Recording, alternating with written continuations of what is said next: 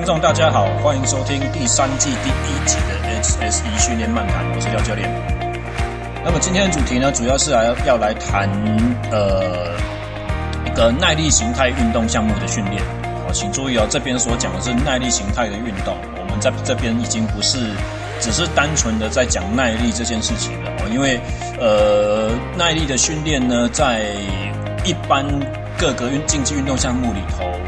呃，它一它所扮演的地位以及他训练所需要的原则，大概在前面第一季和第二季里头都已经，呃，不同的集数或多或少有说明过。哦，各位可以回去参考，可能就是第二季，比如说魏轩教练的访谈，以及呃嘉华教练的访谈。哦，他们在这两个分别是棒球和篮球的训练项目里面，都对耐力训练的原则有所琢磨。还有一个就是第三个，我自己单口所讲的那一集，叫做。呃，欠的怎样还，浅谈无氧训练哦。这一集哦，在这一集里面，我们也把呃有氧耐力和无氧耐力彼此相辅相成的关系稍微有过了一个交代。所以，如果呃各位所琢磨的是在一般泛指呃促进恢复能力哦，高强度之后的恢复能力，或者是说促进呃训练适应哦，身体打基础的这种耐力。哦，属于泛指各个不同运动项目的耐力能力的话，那可能就是在之前内容已经描述过了，而这不会是这一集的主要重点。另外，先稍微致歉一下，因为今天呃时间场地的限制因素哦，不是在平常所习惯的环境所录制，所以你们可能会听到比较多一点的回音，这是没办法的。好，今天我们要讲的题目其实主要是着重在耐力类型的运动项目上面。什么意思？就是说它是比较循环式的啊。之前我们讲过，运动的主要分类有循环和非循环两种嘛。非循环的节奏是不固定的，有时候是会被对手所主导的，比如说像球类，譬如说像是击击类、格斗类的比赛。那么循环式的话，就是说它的运动动作基本上是没有太多的方向变化啊，就是同样类型的动作，同一个动作一而再、再而再的发生。像是譬如说游泳、划手、踢腿是。同一个动作持续的复制很多次，哦，脚踏车是双脚踩踏，同一个动作复制很多次，哦，起身抽车，车身左摇右摆，哦，上半身的移动，肩膀的使呃使力，啊，重重复发生很多次，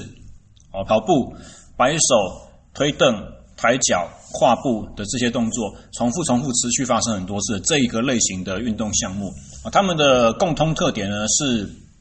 动作呃变化比较不那么大，所以动作的经济性。哦，所谓的经济性就是说，你达成一个任务目标的时候，所消耗掉的，比如说能量也好，或者说氧气也好，或者说所制造出来的代谢废物，比如说乳酸也好的话，这些东西你所需要耗掉成本越低，去完成一件事情，你耗的成本越低，就是经济性越好。哦，所以在这几个项目的话，在这种循环式呃循环形态的项运动项目，呃比较。在三个主要体能大元素里面，力量、速度和耐力里面，主要是以耐力作为最重要的能力基石的这些项目，啊，这是所谓的耐力运动。那因为耐力是他们的主轴，所以他们的耐力训练原则又会跟一般的运动项目不太一样啊。所以当我们在讨论一个竞技运动耐力要怎么训练的时候，呃，我个人的看法是，也许这必须要。把你的运动项目分清楚，我们不应该去把循环式的运动项目，它练的方式拿去当做非循环运动的一个主要方针，因为有的时候它是不一样的能量系统。那另外一个的话，有可能是他们的可训练性、运动员的可负荷性，以及呃赛事所需要的耐力能力高低有所差别。所以呃，你拿了一个的训练方法去套用另外的方法，呃。去套套用在另外一个运动上面，也许就不是那么的适用，这是我们必须要注意到的一件事情。那么在这里的话，我想要呃重新定义一下我对耐力的看法好了，因为因为一般人在讲耐力的话，都会讲呃心肺，或者是说如果你是 NSCA 系统的话，你就会讲肌力与体能。哦，你所谓的体能那一个区块，大概就是属于涵盖的呃耐力能力这些东西。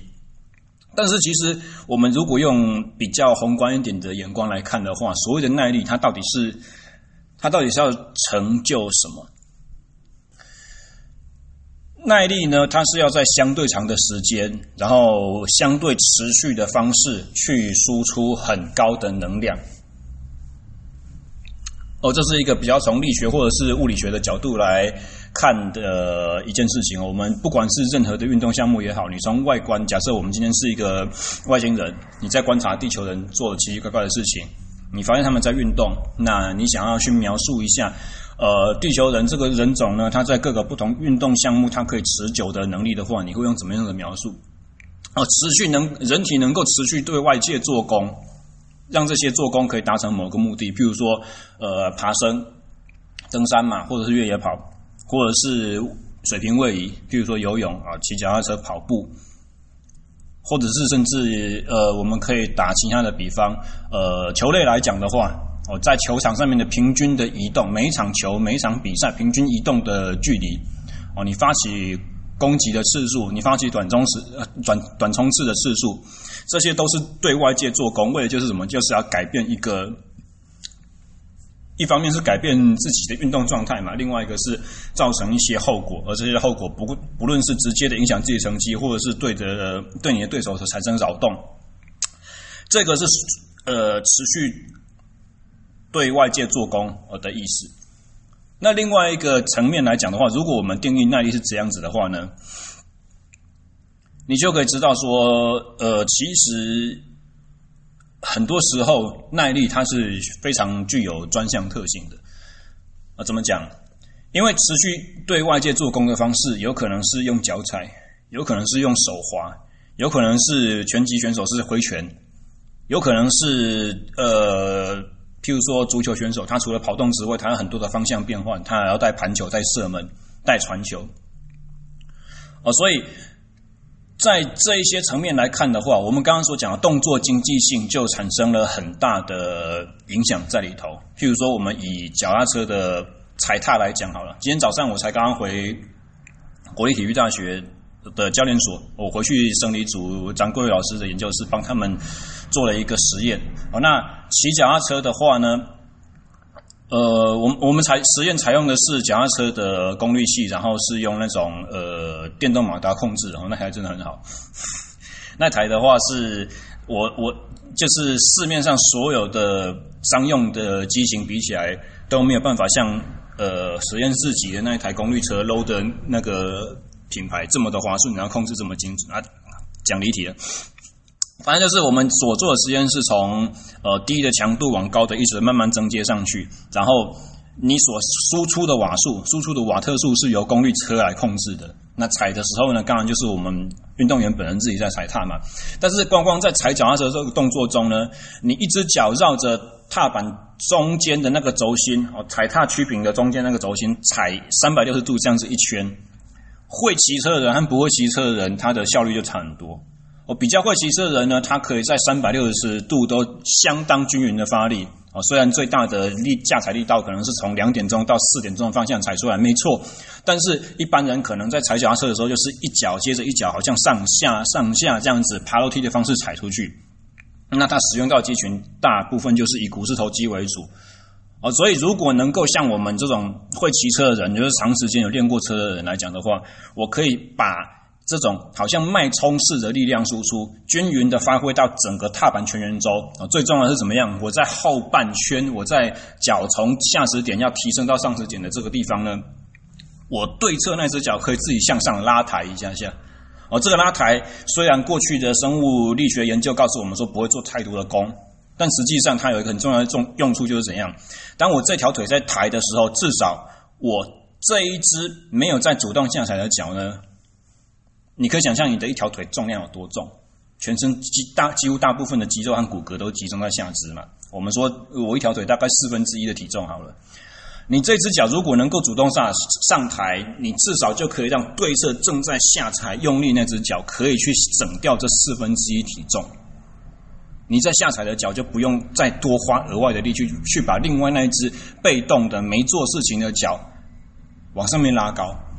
所以这个就是一个额外的呃简单的例子。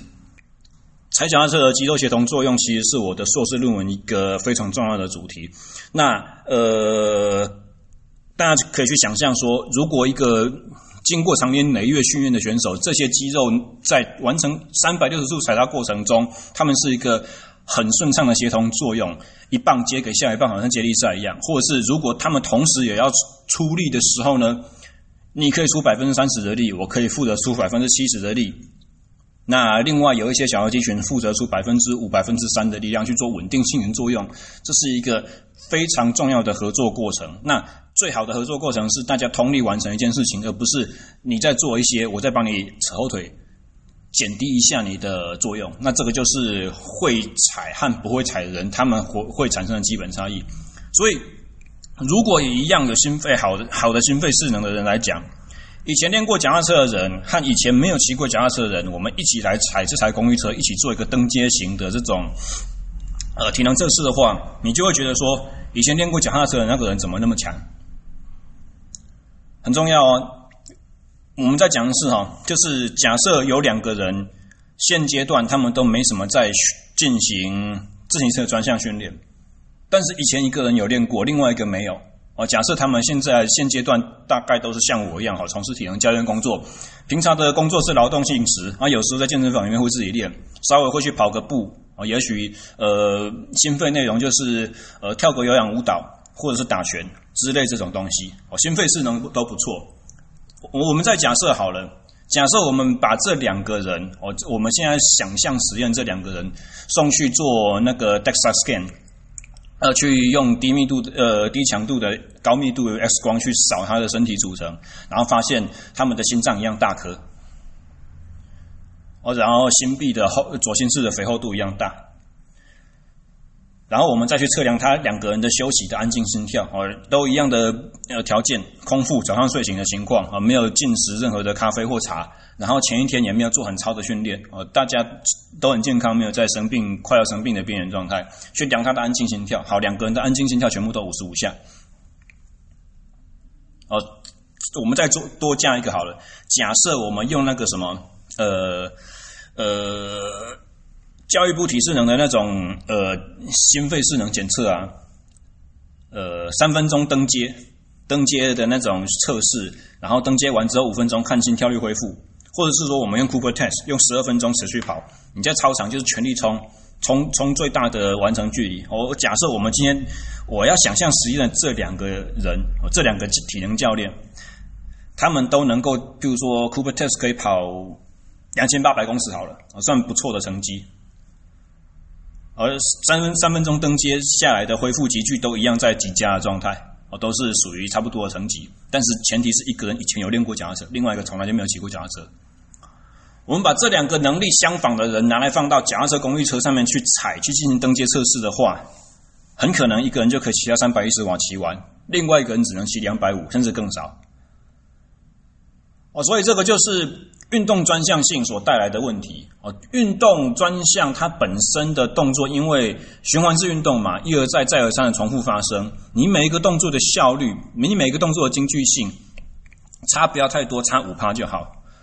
累积下来所造成的差异就非常非常的明显啊，因为这个五趴可能是造成一个生理现象和另外一个生理现象彼此之间在切换的一个很重要的关键。还有就是五趴累积在一起的话，可能累积到某一个临界量之后，呃，不可逆的现象就会发生。所以这个是专项性的一个很重要的一个特征，也是我们今天要谈呃耐力形态运动项目的。我们要去记得的一个重点。那讲到这个的话，其实我就要稍微去坦诚一下，这也是我刚开始当教练的时候所犯过的一个非常基本的错误。呃，那个时候我是要训练于明田三项选手，那那个时候他是他主要跟我讲他的目标是要去比二二六的超级铁人的这个距离，Ironman 的距离，在国内必须要拿到好成绩，然后要达到一个呃门槛，才能够让他去参加夏威夷的那个世界杯的 Ironman。世界锦标赛，哦，所以那个时候我给他的训练的话，那个时候我很菜，很单纯，就想说耐力嘛，全身上下共通适用。哦，你你需要的是什么？就是心脏结构的改造。哦，你要肌肉的微血管的密度提升，然后你需要用高强度和低强度大量去相对搭配，哦，让你的粒粒线体功能去提升，然后粒线体的数量能够增加。哦，我们需要一定程度的低强度的恢复训练，我们要长时间低强度的训练去提升它的脂肪的燃烧，这些东西这都是很粗浅的，就是你学运动训练就应该要有的尝试。哦，所以那个时候我就是想说啊。我需要的东西共同的这些，那剩下的话他全部都会，游泳也会，骑脚踏车也会，跑步也会。所以那个时候我犯了一个致命错误，我把他的训练主要的内容全部都集中在我比较做过的我会的运动项目，哦，脚踏车的功率训练，以及跑步的配速训练、心跳训练。游泳的部分呢，我有放，但是我只让他做了短距离形态的冲刺型的游泳。因为那个时候，我觉得说，呃，铁人三项其实很多时候都是出发那一瞬间下水脚的时候，大家在水中战斗，拼得你死我活，有时候会被挖脚踹到泳镜飞掉啦，有的时候就是呛水啊，有时候会被后面比较强的人、速度比较快的人从上面压上压过去，这些出发时候的混乱。哦，以前跟车队里面有在玩铁人三项的前辈朋友在聊天。呃，在聊天打屁瞎扯淡的时候，会听他们讲这些很传奇的故事，所以我在个人的印象里面有一个很根深蒂固的想法，就是说，出发那一瞬间的冲刺能力一定要好，所以我给他做了很多冲刺型的游泳训练，然后我想说，其他耐力我都有在顾嘛，所以游泳耐力我可以不用顾，可以把它放掉，因为他以前已经会游了，他游泳那一段也都不错。所以我只要加强他的速度能力，我希望用这个速度能力呢，去跟他其他的耐力去组合起来，他的游泳表现就会提升。那你看那个时候我是多菜，然后那场专呃那场最重要的比赛比完之后，结果是什么？哦，这名选手他的跑步和脚踏车确实都进步了不少，然后他的游泳游到第三圈的时候没有力气，趴在浮球旁边休息。他跟我说，他无力的情况是感觉到他好像快要溺水，就不得不趴在浮球上面稍微停一下，等到体力恢复之后，才能够有办法继续。然后那一年呢，很可惜他没有办法去到夏威夷比 Ironman。我记得他的成绩离合格的门槛那个几分钟，好像就刚好是他在游泳那个赛段所损失的分钟数，所以非常的残酷哦，就是。耐力训练原则，它有高度的专项性。虽然我一样有在练游泳，我一样觉得说，我有给他进行就是划手段这个动作的训练，但是高强度间歇形态的训练没有办法在，尤其是特别顶尖的选手。我们如果讲一般人不谈的话，做事生活的话，你练什么都会进步，随随便便都可以。你你你做我我回家上回到五楼公寓，我用爬楼梯的这个都可以让你很多东西都提升，很多技能都提升，但是。越高层级的选手的话呢，他的能力越特殊化，然后他取得临界突破那种，呃，这个叫做边际效用是越小的时候，你要投资越大成本下去才能够得到一点点回馈收获的时候呢，耐力训练的专项性就会变得非常的重要。呃，是以举游泳来讲举例，我们就是没有进行肌肉耐力的训练，我们在哦哦对，那个时候给他训练的。课表里面还有一个，就是循环式的力量耐力，在健身房里面做的器械式的，所以这是这也是另外一个我傻傻的没有让他做长距离游泳训练的这主要一个原因，因为我觉得说我冲刺有做嘛，那我的肌耐力有做嘛，那我的心肺能力基本上在所有其他训练都可以提升，所以游泳长距离应该没问题罩得住。显然不是，为什么？因为每一下划手那个动作整合，我刚刚所讲的肌肉和肌肉之间协调作用的这个能力，然后抗疲劳的能力、水感的提升，哦，长距离相对快速的维持，看全力冲刺，毕竟是完全不一样的东西。哦，以及什么？就是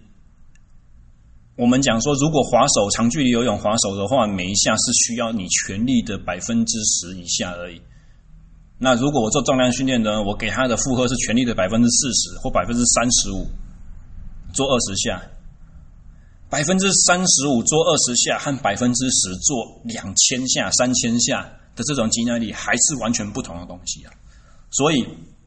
耐力训练它其实需要具有很高很高度的专项性，这也是为什么就是说，呃，有些时候你会觉得说一些专项运动去用跑步练耐力，或者说去用冲刺练耐力，好像好像没有 sense 的这种感觉。好，那详细我们等一下的内容还会再再谈。然后刚刚是我们讲到，就是说耐力的特性啊，就是说有很高专项性，以及它。必须要持续、持续的、相对长时间的，然后做相对高强度的能量输出，哦，这是两个重点。那第三个重点，端关于耐力来讲是什么？耐力我们要定义它的话，到底是什么东西？哦，其实耐力就是一个抵抗疲劳的能力，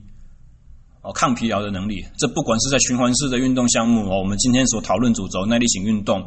或者是其他各种项目的运动，全部都通用，哦，就是所谓的抗疲劳的能力。但是，相对在，如果我们聚焦在耐力形态的运动的话，这个抗疲劳能力，它所需要抵抗的疲劳时间可能是两三个小时起跳最少。啊，我我们比较呃，距离相对短的，像比如说在室内游泳池举办的这种游泳项目的竞赛，或者是说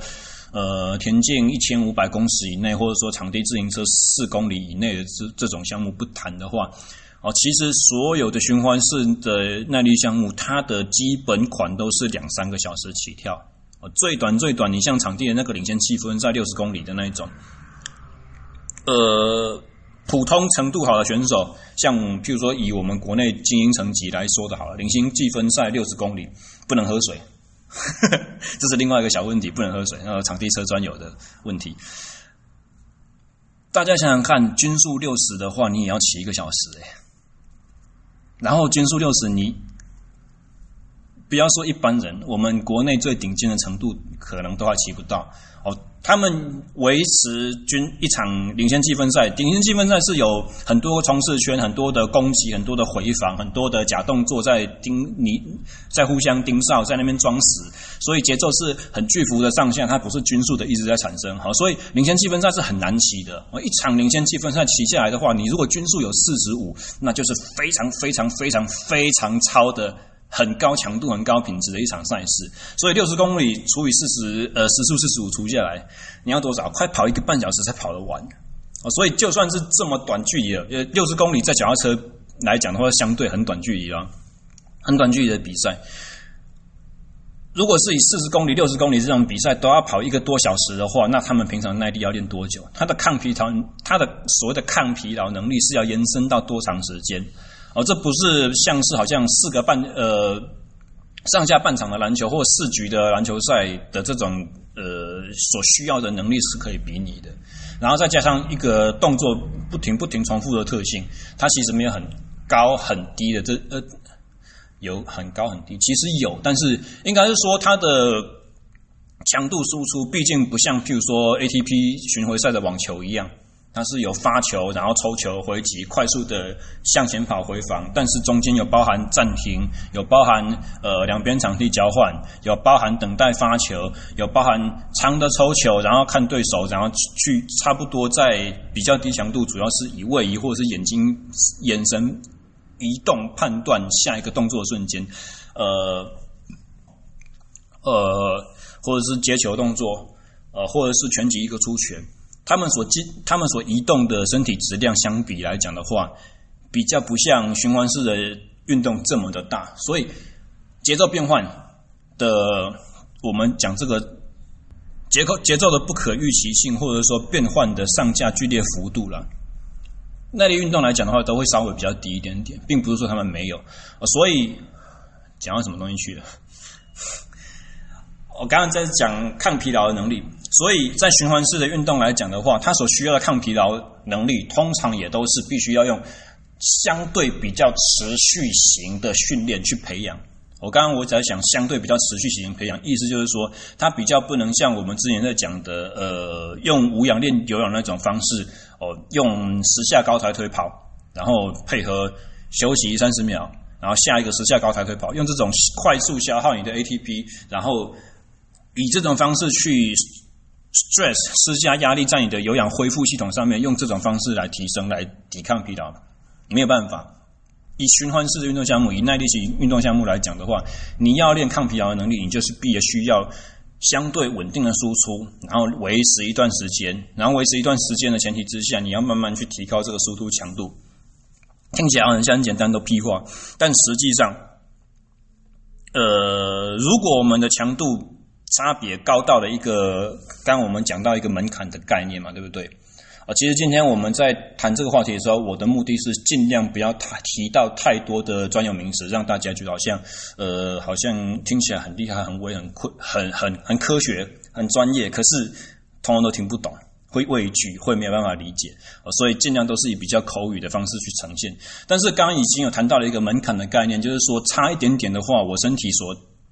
产生的被变化可能是提升到下一阶的这种概念。哦，所以如果这个方式，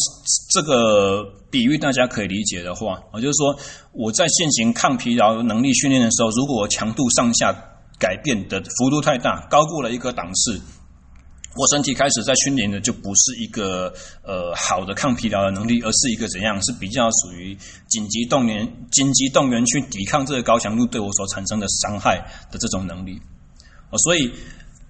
在这个时候，我们就有有了一个两难，就是说我想要相对高强度，但是我强度好像又不能太高。太高的时候，除了第一个我们要担心无法维持、无法完成这个训练，这是其中一个。那另外一个就是说，其实呃，也许他练到的不是我真正所需要加强的那个能力。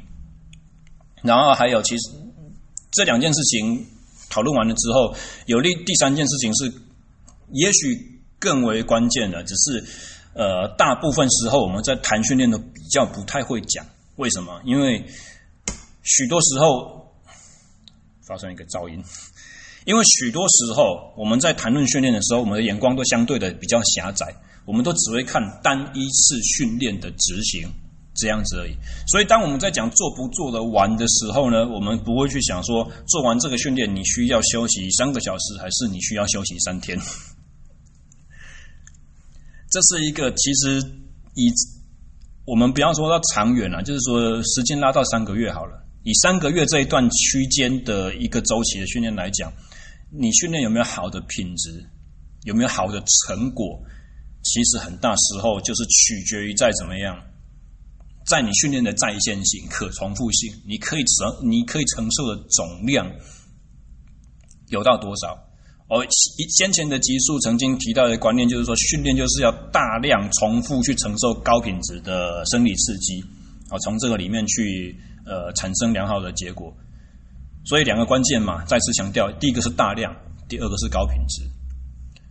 所以我如果我们的品质太高，高到无法让你去大量去重复做一件事情的时候，其实也有可能会让你的训练效果总适应效果下降，因为你时间就不到。我这边讲到了一个很关键的问题，就是时间。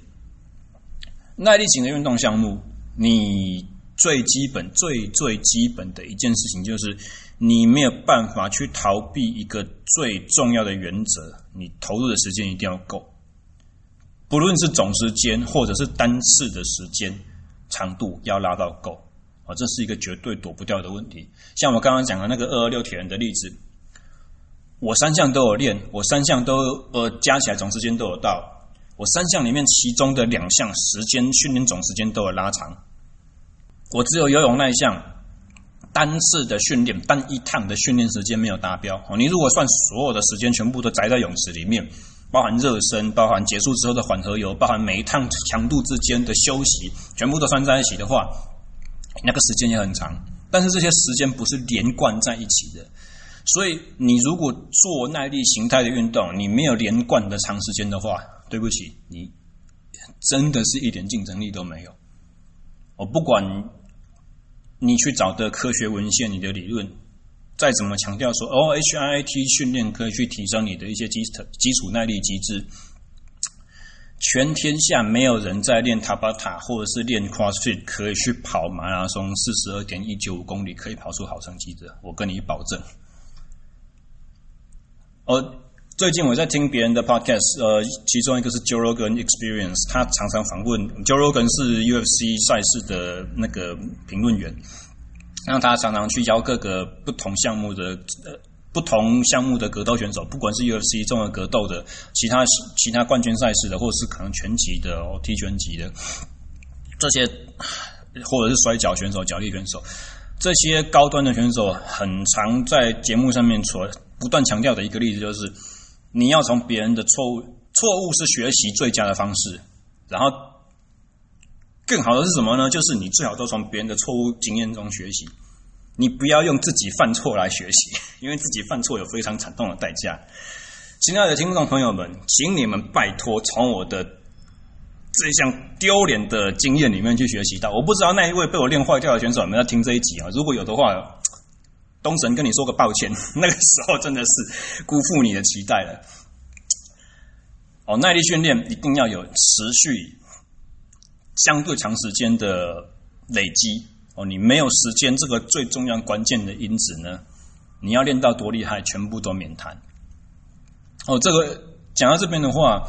呃，也许我们就需要去细一点的讨论，说时间到底要怎么掌控才是呃最理想的。我们稍微来当一下时间管理大师。好，第一个的话，我我们可以分成三个角度来看啊，分成业余的运动爱好者，或或者说可能初学者，比较刚开始想要挑战一个项目的哦这些人。然后第二个的话，可能是职业运动员，也不要说职业运动员啦，因为。你可能练到了很高层级，你都还是业余，所以就是相对高、相对专业，但是还没有到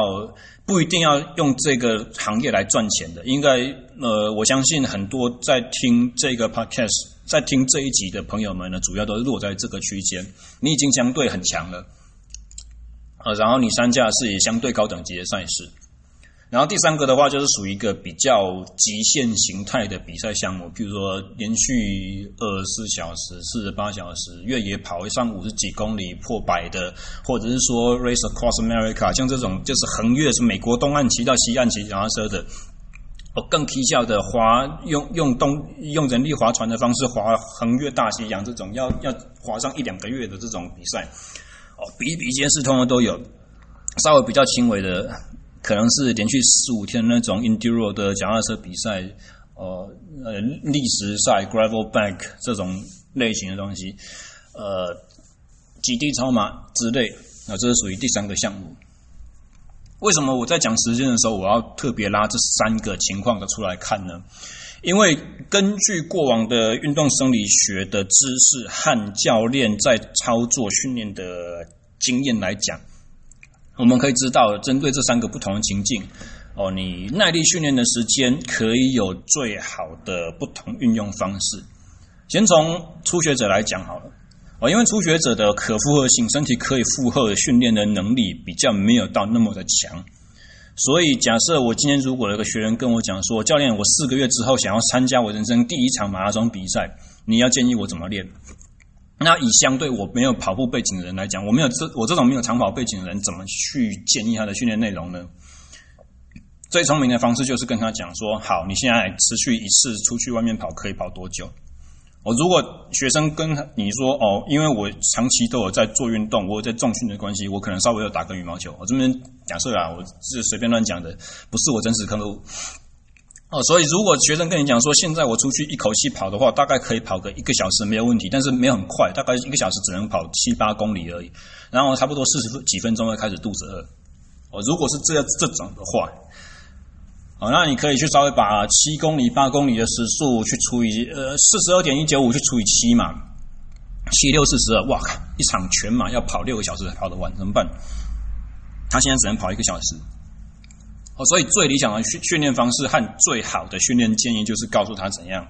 你慢慢去把单次训练的单次持续的时间去拉长，先不要管速度，先管时间就好。你今天跑一个小时，下一次试试看跑一个半小时，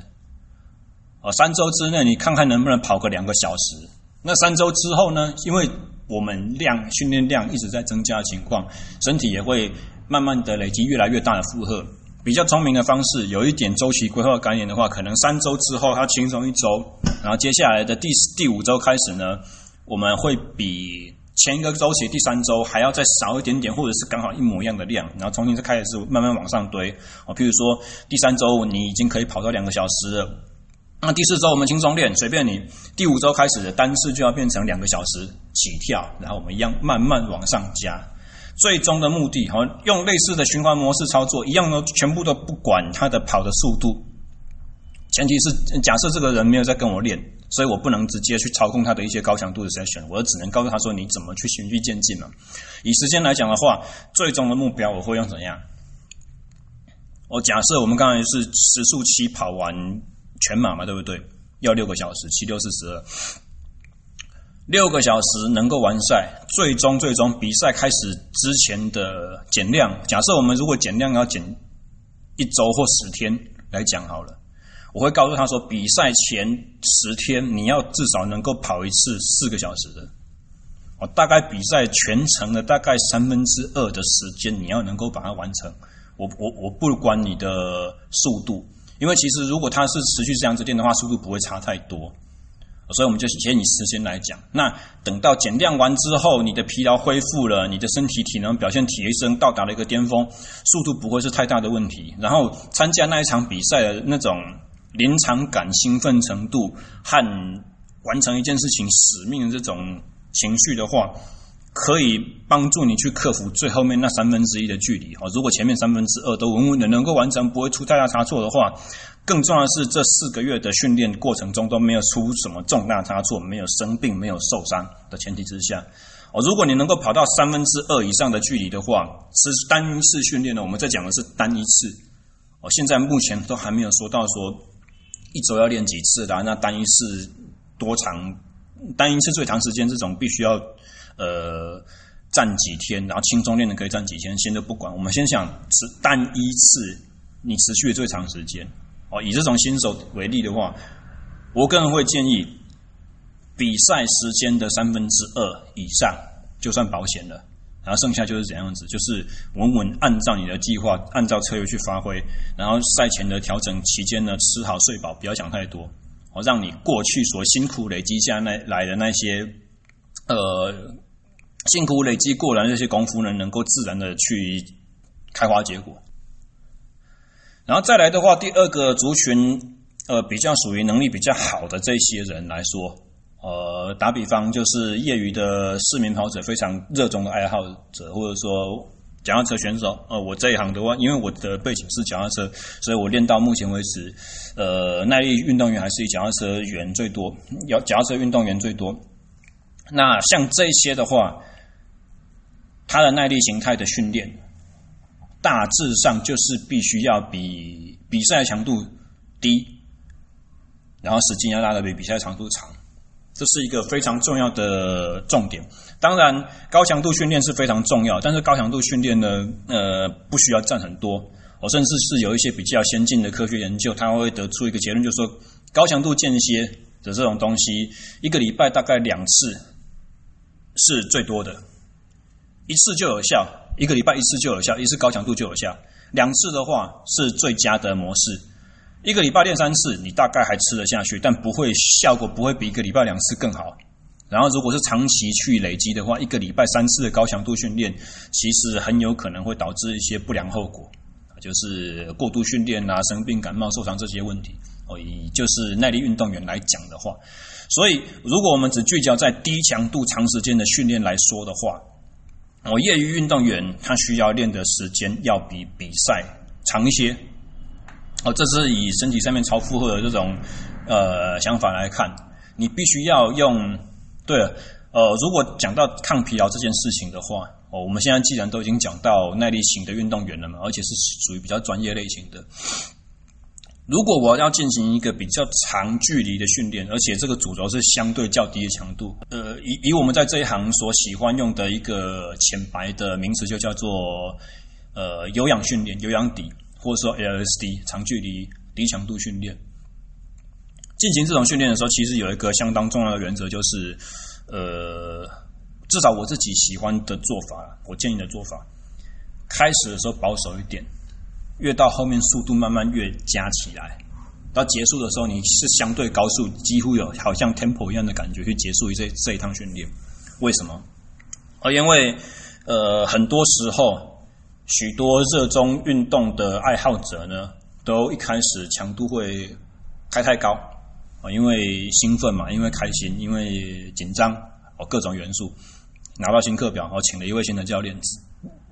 诸如此类等等。所以一开始强度都偏高，所以刚开始就把身体的压力达到了一个好像临界点或累积超过那个门槛，然后后面都在顶，都在衰退，然后再比谁衰退的少。以以耐力训练来讲的话，这种模式是比较不理想的。好的方式是怎样做？就是先慢，后面再慢慢快。如果我今天训练是直线来回的话，出去那一趟的速度要比折返回来速度稍微慢一点。我们如果不考虑风向啊等等的因素，回来的那那一趟，你就想说我要留力气给回来那一半的路途，这样就对了。为什么呢？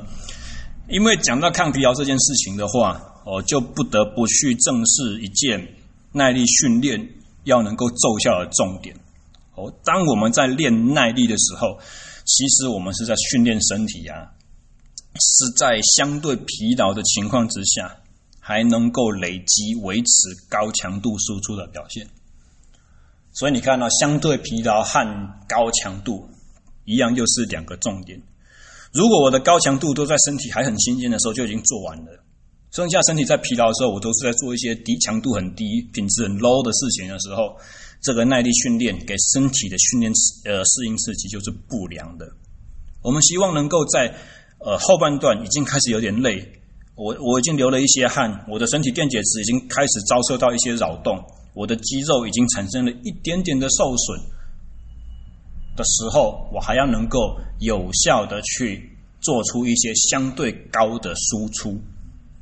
这个时候，其实我们在训练到的才是怎样，有点像刚刚开始在说专项性的那件事情一样，我们才在训练身体有一点疲劳的时候，还能够维持最佳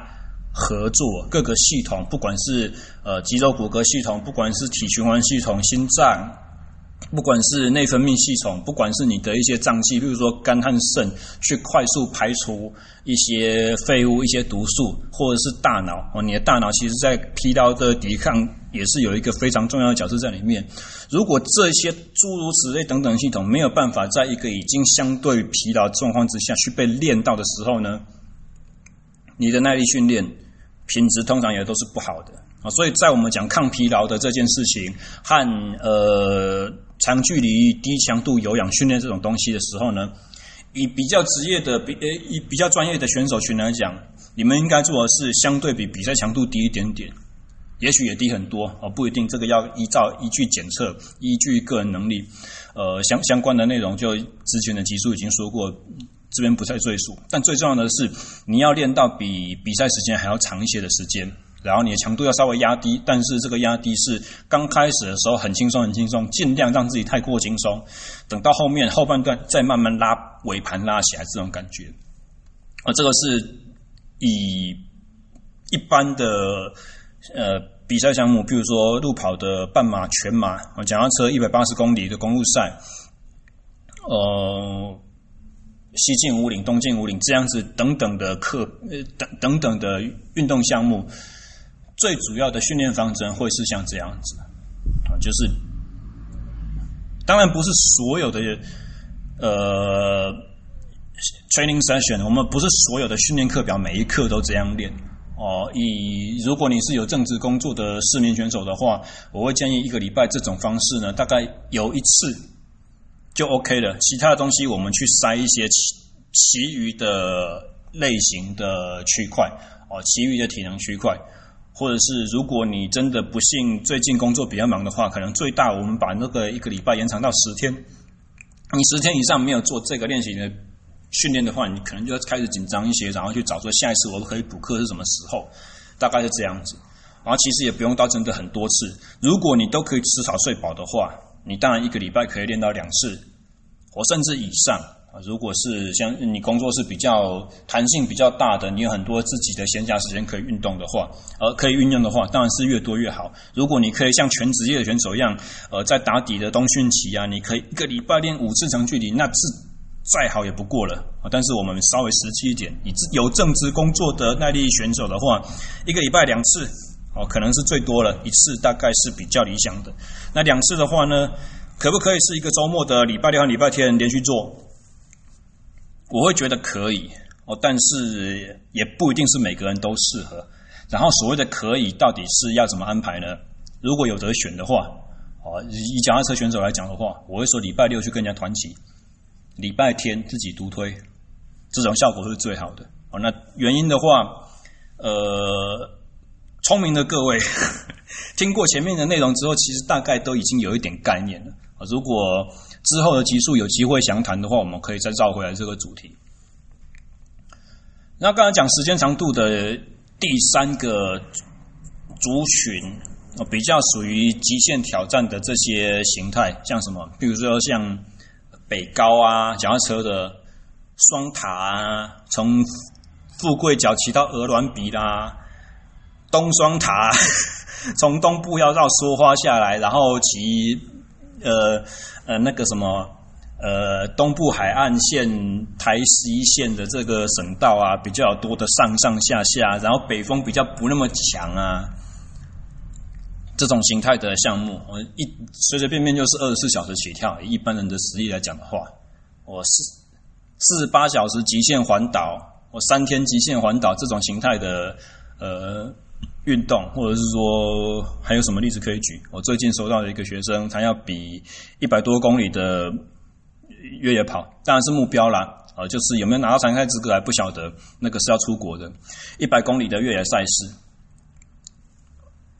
之前才跑了一个五十几公里，就跑过一整天的二十小时了。好，那像这样种比较极限的项目，当然你就不可能像我们刚才所讲的那种相对专业的运动来呃训练的时间超过比赛时间，这遥不可及，不可能。呃，以前呢、最早开始。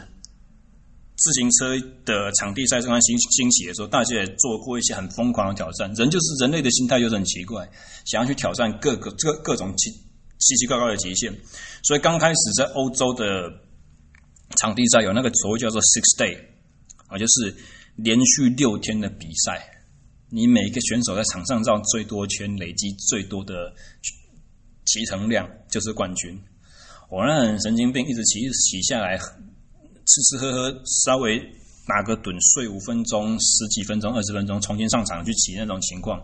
我最早开始的环法赛，哦，大家知道吗？环法赛最早开始其实是就是每一个赛段都是两三百公里这样子，而且真的就是今天骑到这个城镇，明天就从下一个城镇出发，这样一个镇一个镇这样跳整，把整个环环把整个法国全部绕一圈，那是很疯狂的事情。Six Day 的项目当然后来会变成衍生，就是两个人在场上骑啊，因为这这么极限当然不健康嘛。好，大家喜欢看个很刺激的，不想要知道，不不想要就是在现场，然后看到杜姑这样子啊、所以。两个人接力，一个人在场上骑，另外一个人可以躺在一个小帐篷里面睡觉，然后两个人，呃，一个人骑一小时、两小时这种情况，慢慢就衍生到后面的叫做所谓的美式接力啊，medicine 的这种赛事，然后可能是一百公里，或者是呃八十公里，或者是以圈数来讲啊，这个扯比较远。但是如果是这种这么极限的训练的话呢，就要回到生理机制来看。哦，一样，我们需要相当长时间的训练，但是更重要的重点是，我们要累积很多很多这种呃训练的 session，我们要把总时数去冲起来。那每一次的训练呢，你必须要用多少的时间来当基本款？我会说四个小时。那为什么四个小时啊？因为根据过往的训练生理研究来讲的话呢，大概开始持续运动的第四个小时左右。你血液中的自由脂肪酸浓度才会达到最高档位。如果我们可以画一个曲线来讲的话，大概第四个到第六个还是第七个小时的时候，自由脂肪酸血液中自由脂肪酸浓度会提升得非常高。这是为什么？这就是合理的怀疑，我们身上的脂肪组织开始被动员了，哦，去分解成自由脂肪酸在血液中流动，以被随时可以。以便随时可以被输送到肌肉里面，哦，送到粒线体里面氧化，会产生能量嘛？这是一个合理的推测。那么超过七个小时之后呢，浓度反而会下降。为什么？因为有可能是随着疲劳的累积，你速度下降，你身体的总能量输出的能力去呃缩水的，没有办法持续的。其实人的引擎是一。随时都有产生变化的，随时都要累积疲劳，不像汽车一样，不像二十四小时力曼赛车一样，进站 pit 加油出去之后，你就一样可以全油门、全马力这样闯，不可能。呃，尤其是以能量的输入来讲的话，我们在运动中进行能量摄取的时候呢，消化系统去吸收，然后能够出来燃烧，那种速度没有那么快。所以基本上我们在耐力型态运动中，虽然我们这边谈到一点点的热量补给哈，营养补给的概念，其实它都是只能稍微延缓疲劳出现，它只能补掉一部分的窗口，不可能是一个小时你燃烧多少千焦耳就吃掉多少千焦耳，吃进多少卡路里就可以。一比一的平衡没有那么好的事情，一定都会有一些缺损。你随时都稍微有点负债，有点负债。啊，所以既然我们知道说四个小时开始可以达到一个最高点，那七个小时之后会下降的话，我就会建议就是以这种极限运动、极限形态的运动你训练。刚刚我们讲一个礼拜里面，如果要一次长距离训练的话，大概就是以七至八个小时。一次啊，等于七个小时之后开始下降嘛，我们稍微 push 多一点点哦。如果一个礼拜有一次超长距离的训练量的话，或者是你如果一个礼拜要能够有很多次的长距离训练量的话呢，我会建议三到四次，每次都是四个小时左右。哦，这是理想值的，因为四个小时的话，就是我们就是那个英文叫 tapping into the 呃 the capabilities。Tap into 就是稍微把那个你需要动员到的那个能力，每次都开启一点点，开启一点点，开启一点点，这样子去启动到你比赛所需要的生理机制，这个是最重要的一个环节。我们把人体想象在，这也是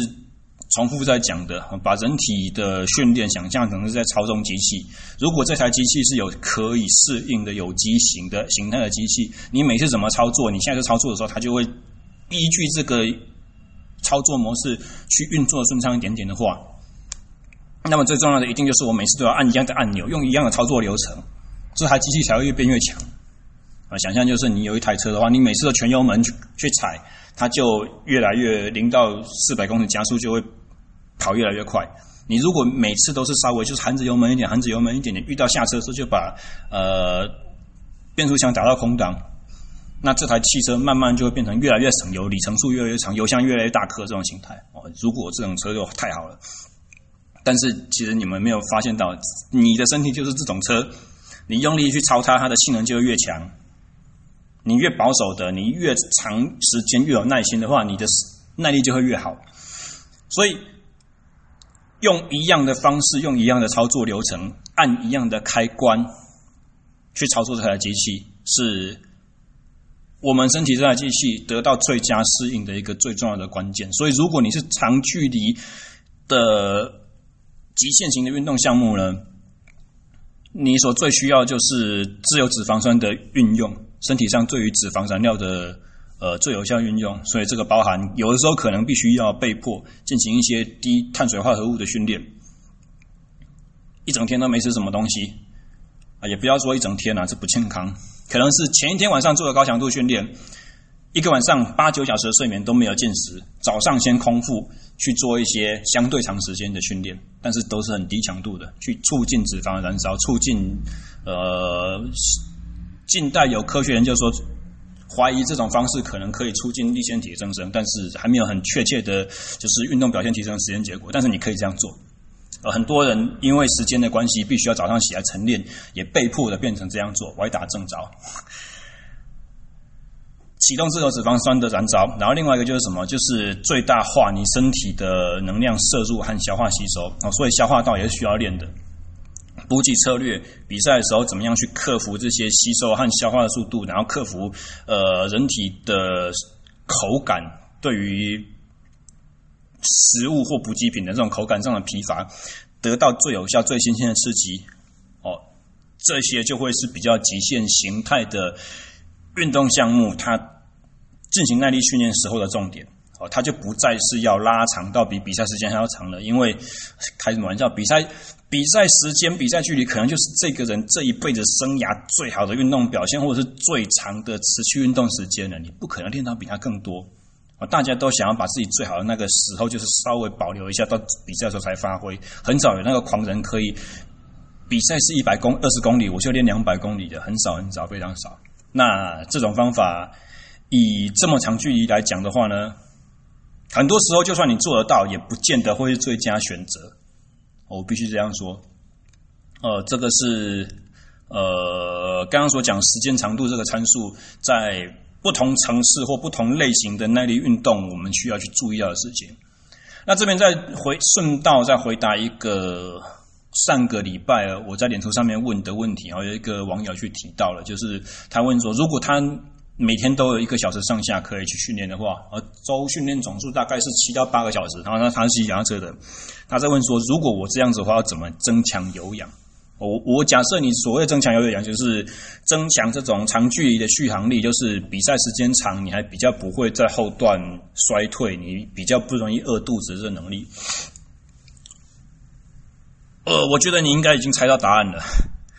答案就是神仙难救无命客。你如果只练一个小时的话，我不可能去有办法提升你三个半小时或三个小时的连续持续强度。哦，所以我会给的建议是这样子：如果你一个礼拜可以练七个小时左右，我会想要你七个小时至少挤出有一次是两小时的。你想象哦，一个礼拜如果练五天，每天都是一个小时一个半小时，总共加起来是七个小时。那我要求你多休息一天。那另外一天呢？你把它挤成两个小时，能不能做到？以绝大多数来人来讲的话，都是可以的啊。那你如果能够做到这一点改变的话呢，你的训练结构就会比现阶段好很多。其他东西我们先暂且不谈，光时间参数的安排把它改变，挤出一次两个小时以上的训练啊，两个小时跟三个小时、上个半小时相比起来就很近了嘛，对不对？你如果能够撑这段时间的话。你的目标一定会更好准备。我们其他东西先都先不谈，就光讲时间的改变。哇塞，一个小时了耶！我距离我下一次，我距离我下一堂课应该剩下半个小时不到，我就要开始上课了，也是要准备一下，然后休息喉咙。所以可能目前我稍微在呃讲解最后一个概念好了，就是说。呃，固定时间和固定距离这两件事情，其实因为我们在谈竞技运动，所以竞技运动在比都是最好的。所以接下来我就要稍微讲一个跟刚才所提到的这种概念听起来好像有点冲突的事情，就是什么？刚才我们有讲到说耐力训练、基础耐力训练哦，概念上的有氧底的这种打法，都是要比比赛强度稍微低一点，或者是。有可能会低很多，依据你个人成绩的不同。但是我这边要讲的是，强度还是很重要的。为什么？因为绝大多数的耐力项目都是比固定距离，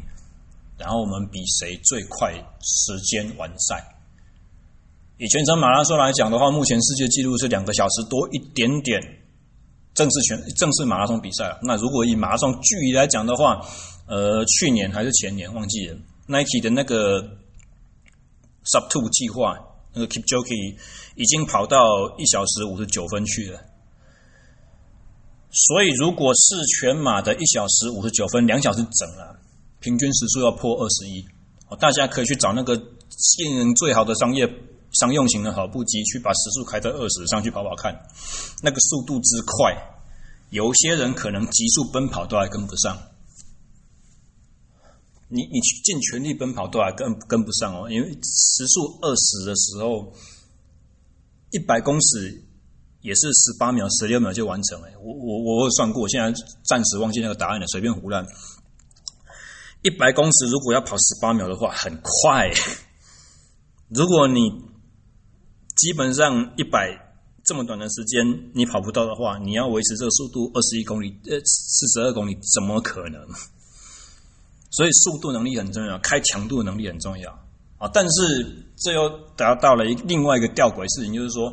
如果我的极限速度能力就只有二十一公里的话。我总不可能用二十一公里时速，刚开始跑十秒，再来跑到三十秒，再来跑到一分钟，慢慢累积加长，我就可以把二十一公里的时速维持到两个小时这么久吧？这是全全天下没有这么好的事情。如果有的话，训练就太好练了。哦，所以呃，以速度的强化或强度的输出能力强化去。增强我们耐力运动表现呢，必须要比用比较聪明的方式去组合哦。这个牵涉到一些运动能力交互影响这种概念，以及周期性的安排。而这边的周期的话，是以长期来讲哦，可能不是只有潜在，可能不是只有几个月的事情，也许也许会是一两年，或者是一个人的生涯过程的事情哦。青少年时期着重进行速度训练，等到譬如说以田径选手来讲的话。专心跑五千、一万，或者是田径场内的 cross country，哦，那个也障碍跑。到了等他精英层级的年龄成熟之后呢，他也许可以转到全马去野赛事，会有不错的表现，好过于在国高中时候就专心练全马。这种程度哦，以这这个周期或先训练长长期发展培养的这种概念来讲，可能会是以好几年来计算，或者说以一个奥运 cycle 四年。上一届奥运它是田径的中长距离的项目，那下一个四年之后呢，他也许就会把他的目标去变成是马拉松。哦，这种是呃强度啊，训练强度上面来讲，速度很多耐力形态的训练。呃，很多耐力形态的赛事，在训练来讲的话，选手会忽略速度这一块哦。但是速度和强度呢，它就很像炒菜的加盐巴一样，你加了一点盐巴可以提味，可以让菜很好吃，但是盐巴绝对不是加越多越好。哦所以，如果把速度训练的这种概念讲成是炒菜炒菜加盐巴的话，大家知道它是很关键，但是绝对不能做多，做太多的话会有不良的危害。这种想法要有。那另外一个的话就是固定时间了，固定时间的最大输出，呃，最佳表现、最长距离、最长完成距离，好像是脚踏车的话，一小时世界纪录，在场地自由车场里面呢，去去骑一个固定时比的脚踏车，一个小时，拼看看你可以骑多远啊？目前的世界纪录是五十六公里多。那另外一个叫做最大输出，最大输出的概念比较难理解，我们这边稍微举一个例子是。前阵子才刚刚结束的一场综合格斗比赛，Max Holloway 选手在五回合的综合格斗的话，每一回合是五分钟啦，不是三分钟，拳击才三分钟。哦，每五分钟休息一分钟，打了五个回合，打好打满。他在五回合的比赛里面呢，创下了一个新纪录是什么？Significant strike landed，哦，就是成功。打到对手的这种 striking 啊，他刚好是运气不错，没有提前 KO 对手，然后他对手也是能力不错，就是属于打击项目专长的，比较不是情报啦、摔跤啦、地面降服这种，所以他们两个都是战力技在决斗。在这场比赛里面呢，他中了四百四十五下的拳击，或者是踢击，或者是膝撞，或者手肘，四百四十五下啊，大家可以想象。五回合的五分钟，总共多少？二十五分钟，一千五百秒，一千五百秒要中四百四十五个，你出拳的数量一定会超过这个嘛？哦，拳脚膝肘全部四种加起来的话，等于每三秒钟三秒多一点点就要打中对手一次。你想想看，如果你是那个对手的话，你每三秒就要被揍一次，每三秒就要被踢一次，每三秒就要被击中一次，这种比赛怎么打？那个真的是像是排山倒海而来的这种压力，所以他是用大量大量的呃好的表现去淹没他的对手。在这种比赛形态之下的话，你的心肺耐力也极大幅度的被挑战啊。他所使用的策略就是大量的使用他的 striking 去把对手压制在自己所主导节奏底下啊，去赢得去赢得得分，去赢得比赛。那这种也是一样，固定时间，他所需要的耐力就是怎样，不会超过五个回合。那他有没有必要练十几回合的耐力？哦，譬如说揍沙包啦、打手板，有没有必要打到十几回合？也许他会这样练，但实际上呢，不见得需要，因为他最重要就是二十五分钟。二十五分钟很久了，快要半个小时了。如果你就是全。全程都是几乎脚踩着油门红线区这样转的话，啊，所以固定时间之内的最大输出一样，我我们在什么？我们在强调你的强度要拿出来。虽然他可能每中的那一拳、每踢的那一脚都不是最重的，都不是试试图要 KO 对手那种重拳，诶，但是你速度要快，要打得重的话，其实相对也是蛮蛮大的能量消耗。哦，所以强度一定要高，速度一定要快。那这种的话，就是不是慢悠悠慢慢晃可以来的啊。所以以这两个例子的话是，呃来跟各位去做一个提醒哦。毕竟我们是在比竞技运动，竞技就是要输赢的，所以强度是很重要的东西哦。在进行耐力形态项目的训练的时候呢，你还是一样不能忽略了强度的重要性。哦，但是强度的这虽然它有很关键定位，但是也是一样，跟我们刚才所讲到的，不是训练里面放越多越好。哦，那之前有稍微提过哦，之后如果大家有兴趣的话，也许也可以再更多加讨论啊。但是本集啦，但已已经时间将近一个小一个半小时，也许我们就到这边好了哦，就是。很大原则的概念性的跟各位简述一下哦，耐力型态的运动项目，你需要遵循的原则是什么？哦，原则性的概呃策略性的这种大方向的东西，很多时候是我们最容易被忽略的，因为怎么样？就是老生常谈，平平无奇，好像你会很看不起我，都要最新锐、最尖端，最好是最有效，那最短时间之内就能够见效啊，但是。前几天我在网络上面发文才举的一个例子啊，就是说，如果我们以做菜来讲的话，好了，就烤箱烘焙的最最最明例子最明显，你可以把你食材准备得很好，你可以把你过程中使用的工序做得最细心，但是你没有办法改变就是怎样，你没有办法去借由提升烤箱炉子的温度去。加快我烤出成品那个时间。如果一个蛋糕要烤五十分钟的话，你就是不太可能三十五分钟就烤得出来。哦，所以在进行这些训练的时候，你必须要有耐心，按部就班去遵循这些大原则。在这些看起来最平淡无奇的东西里面，其实才是最呃最最精髓的、最能够产生关键性差异的重点，在这边啊，应该是。呃，本集最后想要跟大家所谈论到的一个呃概念啊，其实也贯穿从最前面到最后面的主轴哦。至于高强度、呃低量高强度和高量低强度哦，这种高低搭配，在训练周期上面应该要怎么的安排哦，以及怎么样才知道说我现在可以承受。呃，哪一种方法来训练，或者是甚至说，呃，哪一个强度区间它所带来的是什么样子的生理变化呢？这些就是比较属于刚刚我所讲的，看起来好像比较厉害、比较高端，也比较细微的东西，我们可以讲，但是不会是在这一集里面哈，比较往后的单元，而且他们的重要性，相信我，他们重要性远远不及我这一集所谈到的这些基本内容。